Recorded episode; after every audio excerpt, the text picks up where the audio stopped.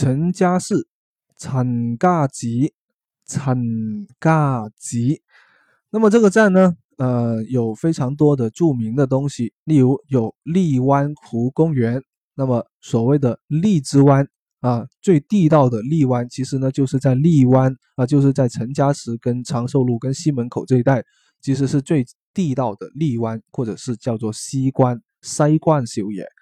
那么陈家祠呢，那里有一个真的叫做陈家祠的一个景点啊，这个陈家祠里面有一个石碑，石碑上面有几个字刻着啊，传说这几个字呢啊，字是。字好像这个竹叶一样啊，那么很奇怪的，一般呢，我们在石碑上面去雕雕刻这个字体，不太可能会雕的好像这个竹子一样。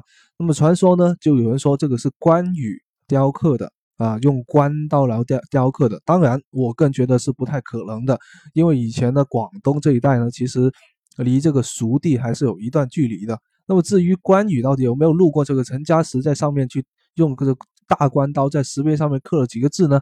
我更觉得是不太可能的。当然，我们还是留一个美好的幻想吧。